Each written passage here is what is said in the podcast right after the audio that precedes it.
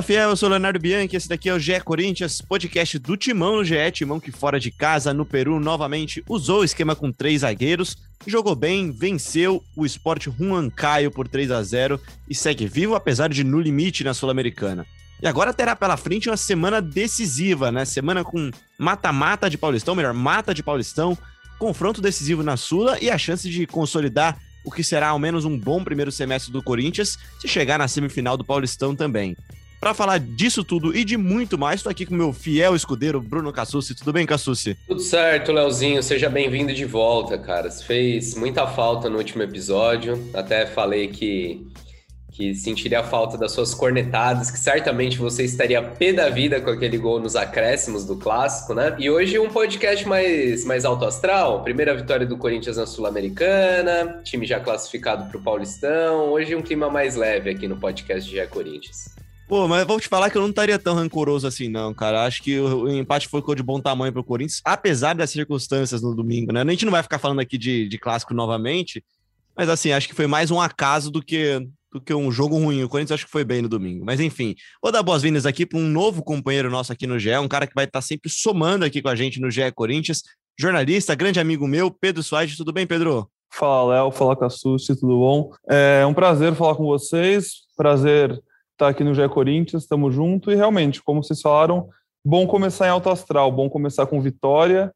3 a 0 né? Acho que ainda mais do que uma vitória, uma vitória rara para o Corinthians esse ano. E vamos falar muito sobre esse jogo que, já dando um spoiler aqui, eu gostei muito da análise do Cassucci no pós-jogo. Que Vendo, a gente só traz aqui quem elogia a gente, Cassucci. É, Por isso lógico. que o Pedro tá aqui entre nós, né? É, e você acha que não foi combinado isso antes, cara? Se você chegasse, cara, não curti muito o texto, você acha que ele ia voltar no podcast? Tá certo, Pedrão. Tem que entrar puxando o saco mesmo, cara. A gente gosta assim. não, é que, cara, o uso da palavra sparring foi perfeito. Então, Lendo o título, para quem ainda não leu a análise, faça isso se você ainda não leu. Corinthians usa sparring para consolidar esquema tático e potencializa laterais. Eu acho que é exatamente o que a gente tem que ler desse jogo. Eu acho que a gente vai falar muito sobre isso, porque, cara, jogou contra um time muito ruim ontem, mas assim, muito ruim mesmo. Para mim, nível segunda metade da tabela de Série B né? Um time muito fraco, mas ganhou, fez o que tinha que fazer. E agora vamos falar bastante sobre isso, né, Léo? Exatamente isso. Mas é bom que você dê esse gancho, Pedro, para a gente começar o papo aqui, porque na primeira rodada da Sul-Americana, o Corinthians também pegou um time muito fraco, né, Cassucci? É, o River Plate do Paraguai, é, até brinquei no Twitter, né? Quando começou o jogo, o Corinthians meteu uma bola lá, um chute mais forte lá da, na, na, entrada da área que o goleiro pegou. Falei, pô, esse, esse jogo aqui, se o Corinthians apertar, vai golear, né? É, era um time muito fraco, era o lanterna do Campeonato Paraguaio, Campeonato Paraguaio, que teve seus dois principais clubes goleados essa semana na Libertadores, o Olímpio e o Cerro Portenho, foram goleados pelo Internacional e pelo Atlético, e o Lanterna empatou com o Corinthians num jogo que a gente criticou demais aqui, e acho, Cassucci, me arrisco a dizer que foi o grande jogo da, dessa mudança de postura do Corinthians, né? Foi, acho que, o momento que se percebeu que não dava mais para manter do jeito que estava, e que se mantivesse daquele jeito, talvez Mancini estivesse procurando outros lugares para morar. Foi o estopim para a torcida perder a paciência de vez, né? Foi dali que começou a desencadear protestos, pedidos de saída do Mancini. É, foi também a partir dali que ele começou a, a se coçar em busca de soluções para o time. E, e eu, eu, eu não, não, acho prematuro a gente dizer que a solução vai ser esse esquema com três zagueiros. É, acho que a amostragem ainda é muito pouca, só dois jogos e um jogo ainda contra um adversário que, como você acabou de falar, fraquíssimo. O Juan Caio é, não, não, ofereceu nenhum tipo de resistência, nenhum tipo de dificuldade ao Corinthians. O Corinthians fez o gol Nem cedo, tentou, né? Controlou o jogo do começo ao fim. E a, só voltando um pouquinho na questão do River, ontem o Penharol fez 3 a 0 no River e mostra como aquele jogo complicou muito a situação do Corinthians na Sul-Americana, né? Era jogo para ter vencido, é, para ter se mantido na, na briga, e agora o Corinthians vai penar, né? Mesmo que vença o Penharol fora de casa, ainda assim a situação no grupo vai seguir muito complicada é, e se, se perder, se empatar, aí, aí já era de vez, né? Pois é, a gente vai falar um pouquinho mais da situação no grupo daqui a pouco, mas realmente vai fazer muita falta isso daí.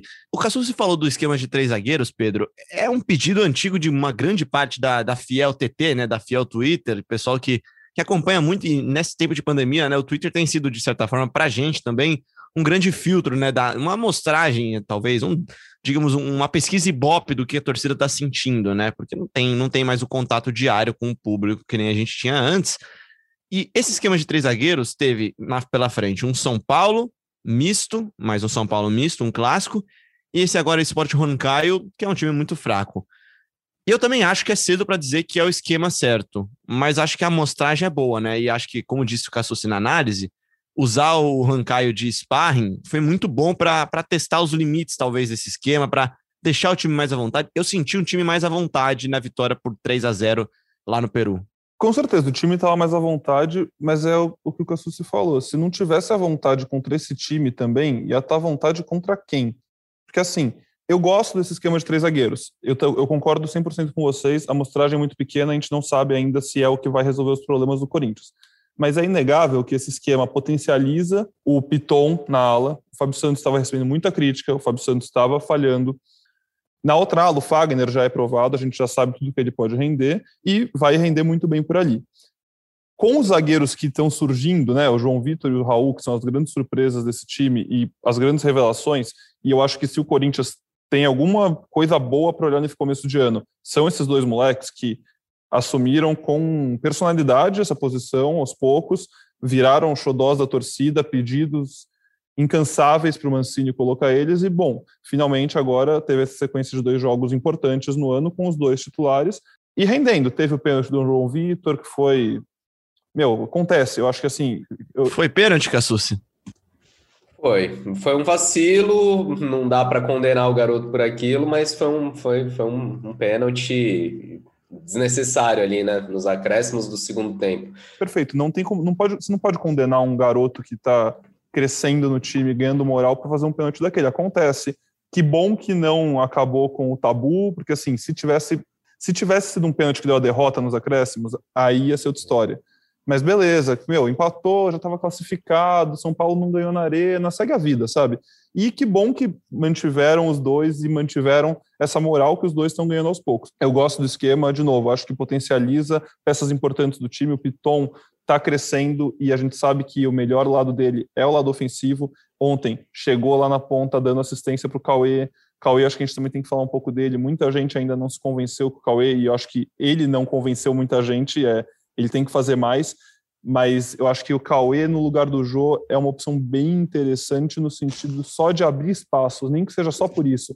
Movimentação, voltar um pouco mais, abrir espaço para infiltração do Otero, do Mosquito, de quem for, o Luan, que a gente ainda vai falar muito sobre o Luan aqui hoje, podendo jogar um pouco mais como armador, enfiando bola nas costas da zaga. O Fagner tem essa qualidade, o Piton tem essa qualidade. Então, assim, acho que aos poucos o time está se desenhando. Não sei se o Mancini é o cara que vai conseguir fazer esse time render o máximo que ele pode. E ainda acho que tem ajustes a ser feito, como, obviamente, para mim, uma volta do Matheus Vital no lugar do Otero. Acho que isso é indiscutível. E o Pedro falou de potencializar os laterais, né? É, se a gente olha o elenco do, do Corinthians, não tem grandes jogadores desequilibrantes, aqueles caras que você fala, nossa, esse uma bola ele pode resolver o jogo. O Luan, se, se retomar o bom futebol dele, que a gente ainda não conseguiu ver no Corinthians, aquilo que ele mostrou no Grêmio, por exemplo, é, é esse cara. Mas um dos poucos é, jogadores do elenco que tem essa característica, que você bate o olho e fala, não, esse cara é diferente, esse cara é nível de seleção, é o Fagner. E você tê-lo mais próximo ao gol, você tê-lo é, participando mais é, da, da, construção ofensiva, é, é muito importante para o time. E, e, esse esquema com, com três zagueiros dá muito mais liberdade ao Fagner. Óbvio que ele tem que voltar para marcar, e o Fagner é um bom marcador, mas com esse esquema ele participa muito mais das jogadas de ataque. Deu assistência no último, no último jogo contra o São Paulo, é, agora contra o Rancai ele bate a falta que saiu o gol do Luan e participou bastante da construção ofensiva, né? Com triangulações, chegando à linha de fundo. Então, acho que essa é uma das grandes vantagens do, do esquema com três zagueiros, que, pelo visto, o Mancini já, já efetivou, né? Vai, vai para essas decisões aí do Paulistão, essa reta final do Sul-Americana, com esse esquema, né, Leozinho? É isso, vamos ouvir então que falou Wagner Mancini na entrevista coletiva após vitória contra o Juan Caio. Eu acho que nesse momento a gente tem que sinalizar que sim, a equipe deu uma resposta muito significativa, não só neste jogo, mas também diante do São Paulo, que foi nosso último adversário. Eu acho que, é, diante daquilo que está acontecendo neste momento, a gente tem que usar esse sistema assim. Não quer dizer que, eventualmente, a gente não possa utilizar uma linha de quatro defensores, mas para este momento eu acho importante a gente acrescentar sempre alguma coisa que seja significativa para que essa equipe possa jogar ainda melhor. Como é que é o ditado, Cassucci, né? O que tá dando certo não se muda, né? É esse daí, né? O time que tá ganhando não se mexe. Esse, esse daí, ele não vai mexer nem a pau e não mexeu, inclusive, na defesa, para surpresa de muita gente, né? O Gil, titular consolidado no Corinthians, um dos caras que mais jogou na última temporada, né? Se não o que mais jogou de linha, né? é, não voltou para o time, né? Não voltou para o time titular na vitória contra o Rancaio. Isso me surpreendeu. É, é, porque assim, contra o São Paulo, a gente entendia ali que o Gil não estava jogando para ser poupado, né? É, vinha já de uma sequência de jogos e naturalmente seria preservado. Agora, para esse jogo contra o Rancaio, eu não imaginava que ele ficasse no banco de reservas, ainda mais do Gemerson, que assim, a situação de momento é, o Gemerson tem menos de dois meses de contrato com o Corinthians, não foi aberta nenhuma negociação, e em todas as oportunidades que teve, a diretoria do Corinthians indicou que não vai renovar com o Gemerson. É, tem entrevistas do Alessandro, do Roberto de Andrade, falando que precisa reduzir a folha salarial e que se fizer grandes renovações nesse momento, isso não vai ser possível. Tanto com o Gemerson quanto com o Otério, jogadores que vêm sendo muito utilizados pelo Mancini. Inclusive, a gente deu uma matéria no, no. Globo essa semana mostrando que o Gemerson, nessa temporada, em minutos, ele é o jogador que mais tempo ficou em campo, jogador de linha, né? O Cássio, é claro, é o líder desse quesito, mas dentre os jogadores de linha, o Gemerson é o que mais atuou, mais tempo, mais tempo passou em campo. É, e isso vai criar um dilema aí para a diretoria, né? É, como que você faz? Um cara titular do time, um dos mais utilizados, você não vai nem fazer uma proposta, não vai nem tentar ouvi-lo. A gente sabe que o Gemerson não tem um salário baixo. Na verdade, ele veio para o Corinthians com um salário um pouco inferior do que ele gostaria, mas abriu mão é, de, do, do, salário para jogar, porque ele estava encostado no Mônaco, e até por isso ele firmou um contrato curto, que o combinado era esse: você vem com um salário baixo, joga um pouco, e mais na frente a gente rediscute é, um novo salário. É, essa renegociação ainda não aconteceu e agora a gente fica nessa expectativa. O que, que vai acontecer? O Corinthians vai continuar utilizando o Gemerson, mesmo sabendo que em dois meses ele vai sair, vai abrir um pouquinho o, o, o caixa para tentar segurar o jogador. É, queria saber vocês, vocês acham que vale um investimento maior para tentar prender o Gemerson, para tentar segurar o Gemerson? Ou vocês entendem que essa é uma posição que já está muito bem garantida? Tem os dois garotos, João Vitor e Raul, tem o Gil, tem o Bruno Mendes, e muito em breve também vai ter o Danilo Avelar que está voltando de lesão. O que, que vocês acham? Tem que fazer um esforço para segurar o Gemerson? Cara, eu já mudei de opinião umas 25 vezes desde que você começou essa sua frase. É, eu tenho eu dúvidas, fiquei, porque eu realmente. Eu torcendo para não jogar nessa pergunta para a gente. É, é porque é uma pergunta muito difícil. Porque eu olho sempre o lado técnico do Gemerson. O Gemerson é muito bom jogador e ele não é um jogador mais, com mais idade, né? Ele é um jogador jovem até ainda para a idade, para a posição dele. Tem 28 anos. É, não digo que vai conseguir revender ele para a Europa, acho que é muito difícil isso acontecer. Mas numa temporada em que o Corinthians não irá contratar, não irá fazer contratar reforços, né? Aquilo lá de tirar o dinheiro e fazer o Pix para tirar alguém de outro time. Talvez renovar com um jogador que está lá já, né? Que você vai pagar luvas, claro, claro, vai pagar luvas, vai pagar um aumento de salário, mas talvez seja uma das poucas chances que o Corinthians tenha de fortalecer seu elenco. Por e, outro teve, lado. E teve um investimento no Gemerson, viu? Vale a gente lembrar: o Gemerson não veio de graça, não, do Corinthians. O Corinthians pagou cerca de 4 milhões e meio é, de reais para tirá-lo do Mônaco. É, não é um absurdo, mas na atual situação do Corinthians foi, foi um bom dinheiro para um jogador aí que vai ficar é, oito meses só no clube. E sair de graça, né? Vai sair de graça. Ele daqui a pouco ele tá lá reforçando o time. E ainda ficou um tempo machucado, né? Não é nem que Exatamente. deu aproveitar os oito meses assim, jogou pra Exatamente. caramba, ajudou na retomada. Não. Esse era o ano dele, né? Acho que essa era a temporada para ele realmente contribuir com o time. Eu concordo com o Léo, cara. Olha muito pro lado técnico. Acho que, assim, cara, eu não, eu não sei quanto o Corinthians pode pagar, eu não sei qual o esforço que pode fazer, mas eu acho que se definir um limite, falar, ó, aqui tá bom, até aqui a gente pode ir, o Gemerson aceitar, e obviamente aí um limite que não ferre ainda mais tanto as contas do clube, eu acho que vale o esforço. Mas eu também acho que não é o fim do mundo se ele sair, não. Eu gosto dele, mas, pô, o Bruno Mendes está crescendo, É, o Avelar, como você falou, vai voltar. Muita gente esquece do Avelar. O Avelar é um cara que foi de muito criticado pela torcida, é um cara bem sólido, eu acho. Acho que ele ganhou muito. E acho que pode se adaptar bem nesse esquema de três zagueiros. Né? Exatamente. E com os três zagueiros, ele pode ajudar muito na saída pela esquerda. Já tem o Raul que está se consolidando por ali, ele vai ajudar muito o Raul a crescer, ajudar a saída com o Piton. Então, assim, eu não acho que é o fim do mundo se o Jamerson sair. Eu não faria esforços além dos possíveis para manter ele. Eu sempre penso também no outro lado agora, né, Cassucci? Talvez tentando pensar com a cabeça da diretoria, de ver esses meninos estourando, né? É, ver o João Vitor, ver Raul, é, você tem também o Bruno Mendes, que é jovem ainda, você tem um, um veteraníssimo Gil, que tá ali ainda e que informa, acho que tem muito a contribuir para o Corinthians ainda. Tem o Avelar voltando também, que acho que vai se encaixar nesse esquema vai brigar por vaga. É, é meio duro essa, essa, esse pensamento, né? Abro mão ou não abro mão? Ao mesmo tempo, sabe-se que o Corinthians quer vender, né? Quer fazer vendas. E se quiser vender daqui a pouco o João Vitor ou o Raul, né? São jovens que podem estar no radar da Europa, né? É uma situação difícil e, e ao mesmo tempo, assim, é, se você quer vender, você precisa também dar minutos para esses jogadores, você precisa botar eles para jogar, porque clube de fora, principalmente, que é o que o Corinthians está olhando, né? Quando vai contratar um jogador, ele tá, tá bom, me dá aqui o scout do jogador, quantos minutos ele jogou, quantas partidas ele tem como profissional, é, qual, qual o desempenho dele, e aí num, com reserva, dificilmente você vai, vai conseguir negociá-lo, né? É, realmente é uma situação difícil, é um dilema. Tem a questão financeira, tem a questão de dar oportunidade para os garotos, é, tem até a mensagem que você passa, né? Quando você renova com, com um jogador desse peso pagando uma bala, a mensagem que você passa para o restante do elenco, para o mercado. Enfim, é, fato é que essa novela não, não, dura ainda muito tempo, não. São mais dois meses aí pela frente. O contrato do Gemerson acaba no fim de junho. E em breve a gente vai descobrir o que, que o Corinthians vai, vai fazer em relação a isso. E falando em vender, eu acho que o Bruno Mendes é um cara muito interessante a gente falar sobre isso, porque ele, como você falou, ele é muito novo, ele chegou há um tempo no Corinthians, já cresceu, e ele já chegou como um jogador de potencial de seleção uruguaia. Ano que vem tem Copa do Mundo.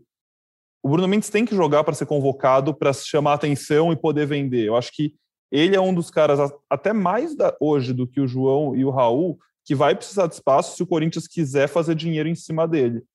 Concordo 100% com vocês dois, como sempre, né?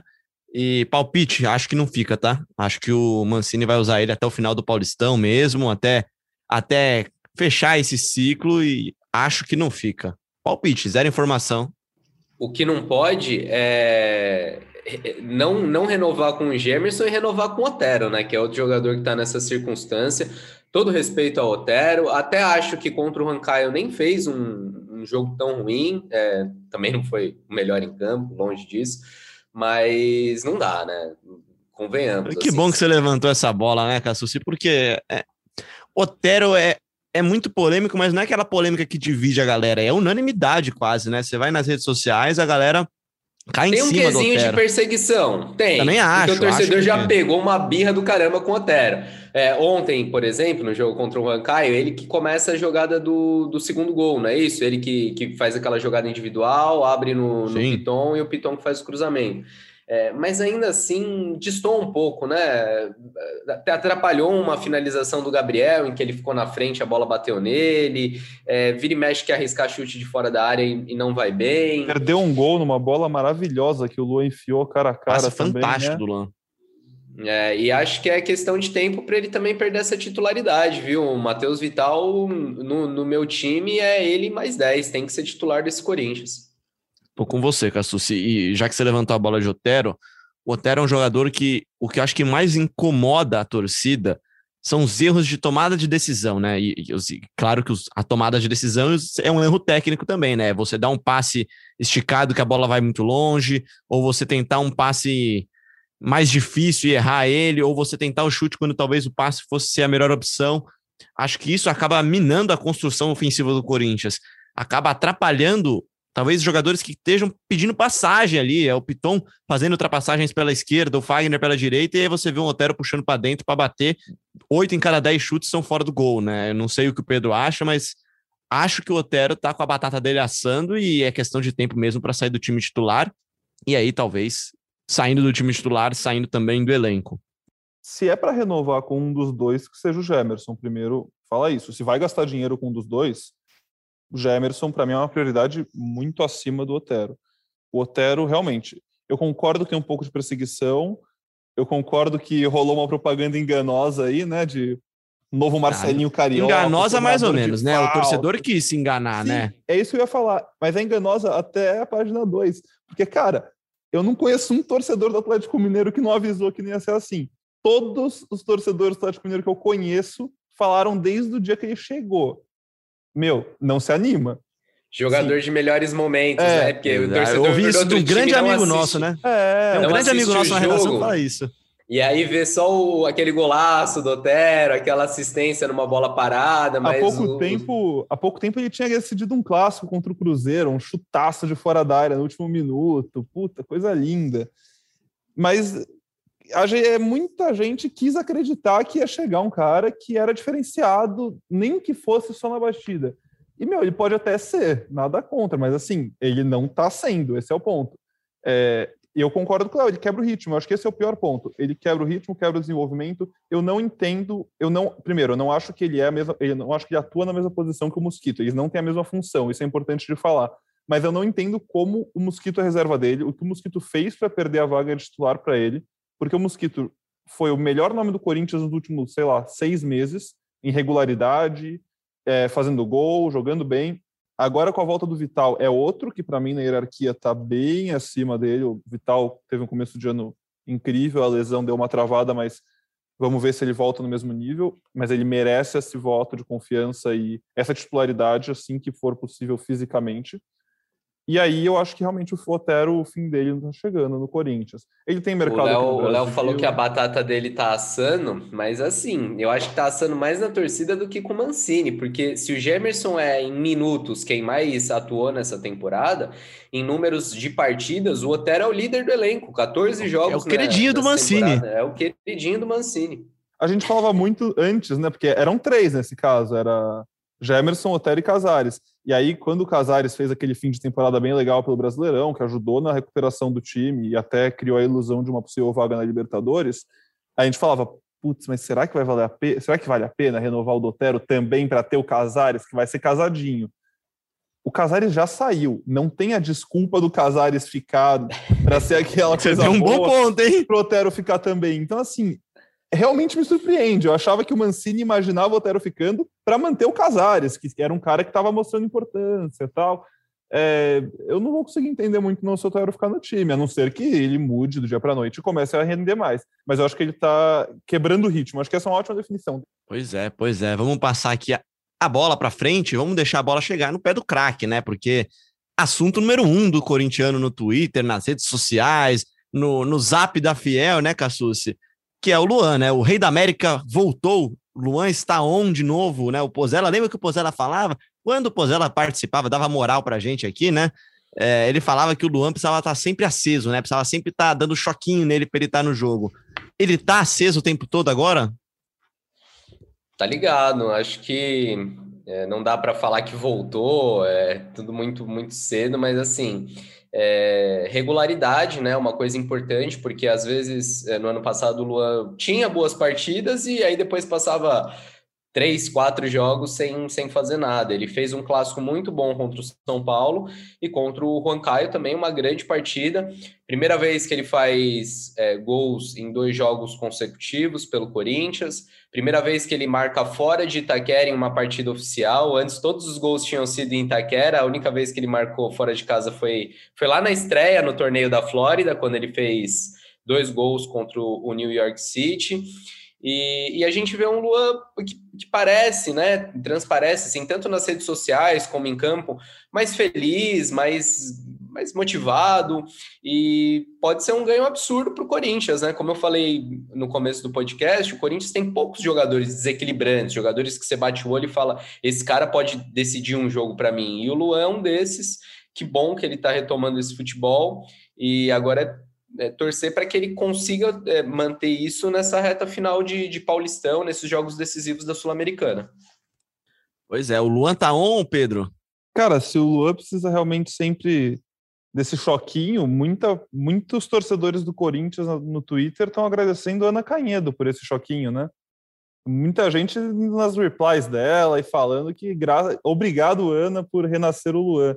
Foi o divisor de águas, né? Palavra que o Leozinho gosta de usar, o termo Opa, que o Leozinho faz tempo, hein? Eu parei de usar muito. ele. Foi um divisor de águas. Depois daquela matéria, deu, deu uma desencantada. Ele voltou. É, o pessoal fica falando, pessoal fica falando que foi o programa da, da, televisão concorrente, não foi nada não, foi o papo com a Ana Canhedo, porque vocês não sabem que acabou a entrevista, a Ana ficou dando umas dicas pro Luan, passando os atalhos do gramado, mostrando para ele o que ele precisava fazer para melhorar, e essa tutoria da Ana deu super certo. Eu concordo com o Cassucci no sentido de que a regularidade é o que mais anima. É, eu acho que junto com essa regularidade a gente viu lapsos da genialidade do Luan. Luan é um cara que é é muito acima da média, né? Pode ser, é difícil falar do Luan, porque a galera vai entender errado, vai, falar, vai achar que tá falando de um craque, camisa 10 da seleção. Não é mais a realidade, mas o Luan definitivamente é um jogador com potencial muito acima da média. A gente já viu que ele pode render. E ver ele ter esses lapsos, mas muito além dos lapsos, no resto do jogo ele não sumir é o que mais anima. A gente está vendo um Luan muito mais ligado, um Luan que está voltando para recompor um pouco, está ajudando na marcação, está correndo, está é, tá se encontrando dentro de campo, porque também era uma discussão muito forte. Putz, será que a gente, com o João em má fase, será que o Luan não devia ser o falso 9, mudar o esquema? Não, ele está se encontrando em campo ali, onde a gente imaginava ele quando chegou ao Corinthians. Como a gente falou mais cedo, enfiou uma bola maravilhosa para o Otero, é o chute longo, dois jogos seguidos fazendo golaços de fora da área, oportunismo no primeiro gol, né? Cruzamento bem posicionado, bateu bem. Então, assim, ontem eu acho que o Luan deu mais um passo para a gente poder falar que ele voltou. Eu não consigo falar que o Lula voltou ainda, não tem como. São dois jogos em sequência bons, dois jogos marcando. É, mas eu acho que esses próximos desafios do Corinthians aí podem ser extremamente decisivos pro Luan, especificamente. É, o que, que o Luan pensa pro resto da carreira dele, o que, que o Luan pensa pro futuro dele. E eu acho que agora é hora dele se provar mais do que nunca, é hora dele mostrar, gente, já era, voltei. Eu sou o cara do Corinthians, eu sou o diferenciado do Corinthians, referência e vou voltar a ser um bom jogador. O Corinthians não espera que o Lua volte a ser o que ele foi em 2017. Mas se ele for parte daquilo, ele já é muito acima da média do Corinthians e é o que o time precisa para ter um respiro. E Cassucci, é um jogador que pediu para jogar, né? Acho que isso é muito importante. Se a gente falou da da virada de chave, né, contra o River Plate, que chegou no limite, que precisava mudar, acho que o Luan também sentiu que ele precisava mudar e deu um all-in ali, né? Ele até com palavras fortes mesmo, pedindo para jogar e a saída do Casares também, que abriu esse espaço para ele assumir essa vaga, é, ele pediu e está correspondendo, né? Nas primeiras partidas um pouco mais discreto, agora com um pouco mais de ritmo de jogo, correspondendo talvez à altura do que o Mancini esperava dele, né? Sim, ele pediu e foi atendido, né? Dos últimos oito jogos, o Luan foi titular em seis, começou as três últimas partidas. A gente precisa ver como vai responder fisicamente também, né, Léo? Porque agora começa uma maratona absurda. É, quase certeza que o Luan não vai jogar nesse domingo, e aí deve jogar na terça deve jogar na quinta, porque terça ainda não está confirmado pela Federação Paulista, mas deve ser realizada a, a, partida contra a Inter de Limeira pelas quartas de final do Paulistão. E aí na quinta tem o um jogo decisivo contra o Penharol pela Sul-Americana. Então é, é, importante essa sequência para ele pegar confiança, para ele pegar ritmo. É, e, e, mostrar o futebol dele, mas também tem essa questão física. É, fato é que a saída do Casares abriu esse espaço e o Luan está sabendo aproveitar. E, e, acho até que, que seria assim, interessante um esquema. É, é, com o Luan de falso 9, é, um esquema que eu imaginei seria o, o tripé ali, Matheus Vital, Mosquito, e o Luan podendo circular. Porque assim, até o próprio Cauê, a gente saindo um pouquinho do Luan falando do Cauê, o Cauê não é aquele centroavante de ficar na área pedindo bola, esperando a bola chegar, ele sai muito, circula muito, volta na linha de meio de campo para dar opção de passe, para fazer o trabalho de pivô, algo que eu acho que o Luan também poderia fazer. Não sei se é ali que ele rende melhor, é, mas dependendo da circunstância, acho que é um, é um sistema para o Mancini testar. É difícil fazer observações, fazer testes agora, né? Que o Corinthians vai entrar numa fase decisiva desse primeiro semestre. Mas quem sabe mais para frente, eu acho que, que é um teste válido, sim.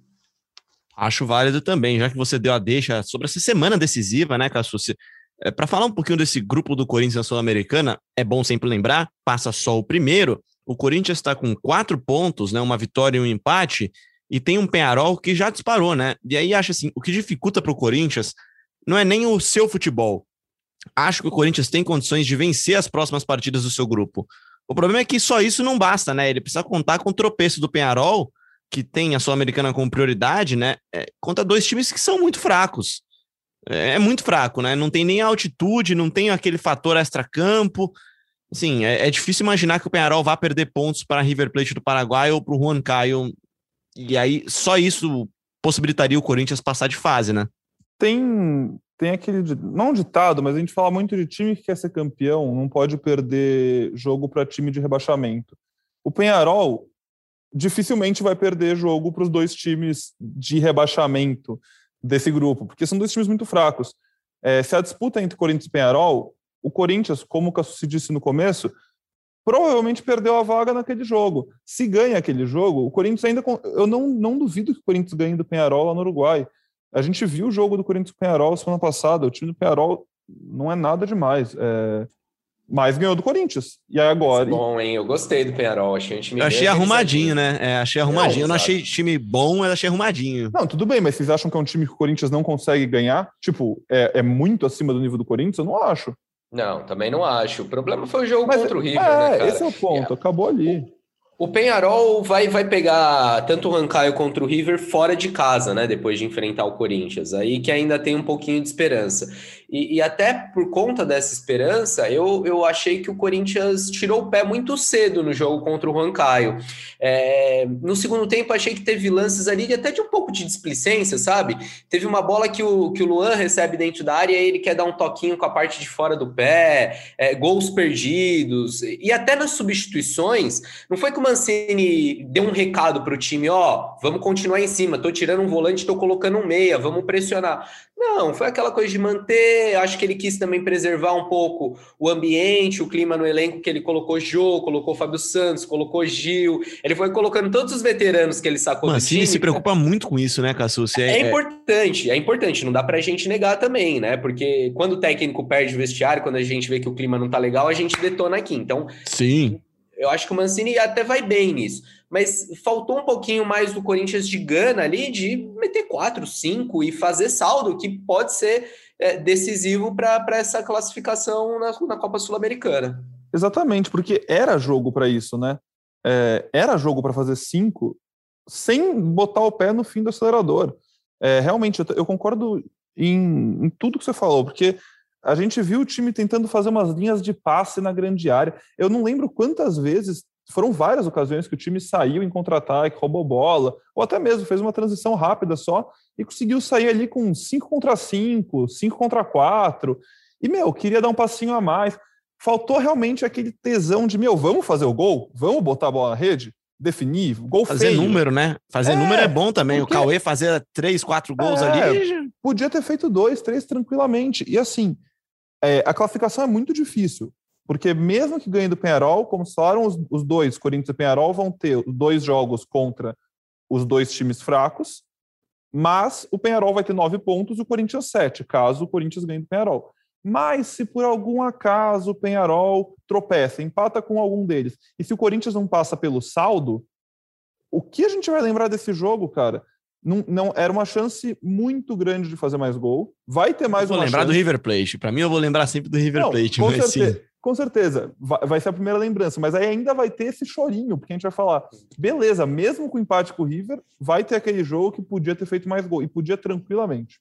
O bom é que ainda tem o jogo contra o Rankai em casa, e aí Itaquera dá para fazer 6, 7, 8. É muito limitado esse time peruano, com todo respeito, mas mas dá para fazer uma sacolada. É, fato é que a situação do grupo agora é a seguinte: o Penharol tem um saldo de 9 e o Corinthians tem um saldo de 1.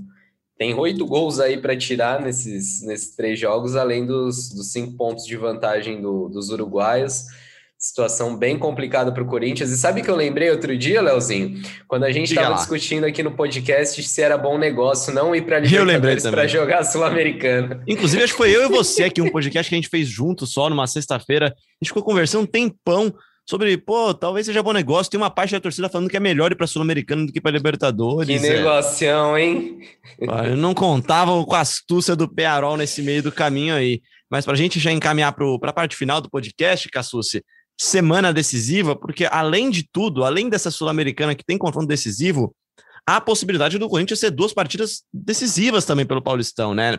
A chance é grande, ainda confirmado, o Corinthians entrar em campo na terça-feira contra a Inter de Limeira em casa, pelas quartas de final do Paulistão, jogo único, mata só, né? E aí vai ter que viajar para Montevidéu para enfrentar na quinta-feira o Penharol e no final de semana, muito provavelmente, se passar de fase, claro, passar da Inter, tem semifinal do Paulistão já, né? É isso aí, Léo. Curioso para ver como que o Mancini vai armar o time, principalmente de, de terça para quinta. Nesse domingo agora, a tendência é que vá com o time todo reserva, que coloque para jogar mesmo quem não atuou nas últimas partidas. O Corinthians já está classificado. É, inclusive, a, o principal atrativo desse jogo de domingo é relacionado ao maior rival, né? É ajudar ou não o Palmeiras.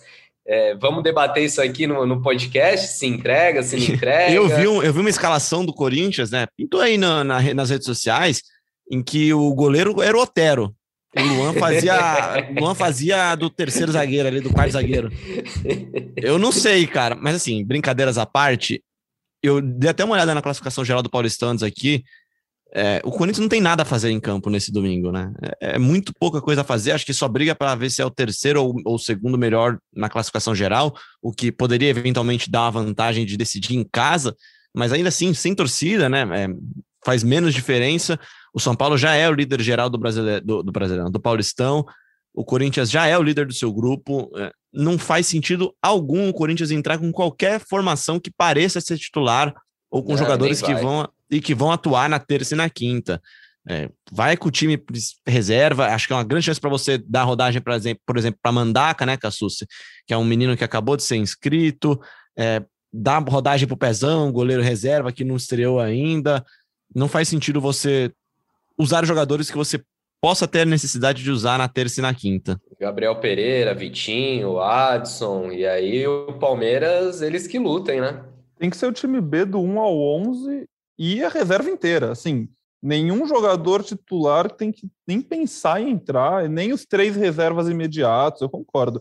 Não é entregar, mas assim, joga com. Não, não tem Cada que se preocupar um com, seus com problemas. o jogo. É, não tem que se preocupar com esse jogo.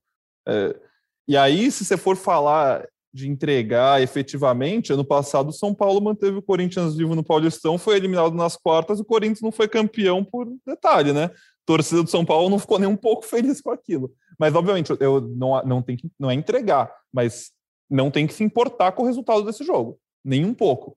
E acho que não se importará, né, Cassus? A gente já tá falando aqui, já acho que o time deve ser mesmo um time B barra C já quase, né? Mas certo é que Matheus Vital tá pedindo para voltar, né, cara? E talvez, talvez até um pouquinho de minutos para ele. Ah, Pode ser, pode ser para pegar ritmo de jogo, condicionamento físico. Dá medo de colocar num, num, jogo bobo desse e ter uma lesão, ter algum problema, mas pode ser, né? O Corinthians, fato é que vai ter pouco tempo para treinamento. Voltou ao Brasil nessa madrugada em voo fretado, é, treina sábado, joga no domingo, treina segunda, joga na terça, treina quarta, viaja na quarta e joga na quinta. É uma maratona é, desumana, né? Em situações normais, é, jamais poderia acontecer isso, jogo com intervalo aí de menos de 48 horas. Mas nesses tempos de pandemia, de Paulistão apertado, é o que temos para o momento e o Corinthians vai ter que se adaptar a essa realidade. É isso, deve ser, pode ser a semana mais importante do ano para o Corinthians, pode decidir uma classificação para as fases finais do Paulistão, ainda mais finais, né? Pode definir a manutenção da possibilidade de sonhar ainda com essa vaga na Sul-Americana. Em caso de derrota, acabou, o Corinthians não chega mais no Penharol, né? Me corrija se eu estiver errado, mas acho que é isso, né? Em caso não, não de empate. chance. Em não, caso de empate, é difícil. É, empate tem, mas aí é aquela coisa, tem chance matemática, mas na prática a gente sabe que, que já era, né? E se perder aí. É, chance zero, vai estar tá eliminado com antes de duas rodadas do fim. É isso, tem jogo para dar e vender nesse meio de semana, nesse final de semana, horário ainda a definir também da rodada do final de semana. O Corinthians não sabe que horas entra em campo, né? ainda, né? Mas terá confronto no final de semana, terá confronto muito provavelmente na terça, terá esse sim marcado já jogo na quarta, na quinta-feira contra o Penharol e deve ter no outro final de semana semifinal se passar pela Inter de Limeira calma, do Paulistão. Não gol antes da hora, Léo Deve ter se passar, calma. Se passar, terá. Vamos lá, vai. É, só para falar um pouquinho das meninas do Timão, o Corinthians Feminino entrou em campo no final de semana passado, né? Foi derrotado no clássico contra o Santos por 2 a 1 perdeu sua invencibilidade, né? No Brasileirão Feminino, mas entra em campo nesse final de semana para enfrentar as líderes do Brasileirão Feminino. Derby, Corinthians e Palmeiras, 8 horas da noite no domingo. Provavelmente, talvez no mesmo horário da rodada do Paulistão também, mas dá para dividir, dá para ter aquela atenção, aquelas duas telas lá para ver um derby no futebol feminino também. E é claro que a gente traz mais novidades sobre isso na segunda-feira. Considerações jogo... finais. Fala lá, Pedro. Jogo bem mais importante que o do Paulista, né? Se é para escolher um para ver, pelo amor de Deus, vai assistir o jogo das meninas que vai ser melhor para sua saúde e o jogo importa muito mais. Você vai Faz assim, ó, abre o TR, abre o TR do Paulistão e assiste o jogo do Brasileirão feminino das meninas do Timão. Essas, como eu, como eu disse sempre, como eu sempre digo, né, Cassossi? Muitas poucas vezes decepcionam a Fiel, né? Decepcionaram um pouquinho no final de semana passado, mas faz parte, é clássico. Que bom também que o Campeonato Brasileiro Feminino está cada vez mais equilibrado. É isso aí. É, já indo para os destaques finais, eu queria falar um pouquinho de base, coisa bem rápida. É, semana aí de definições para o Corinthians, como a gente já tinha antecipado no GE. Globo. Foi anunciado o técnico Tarcísio Pugliese é, como comandante do time sub-20.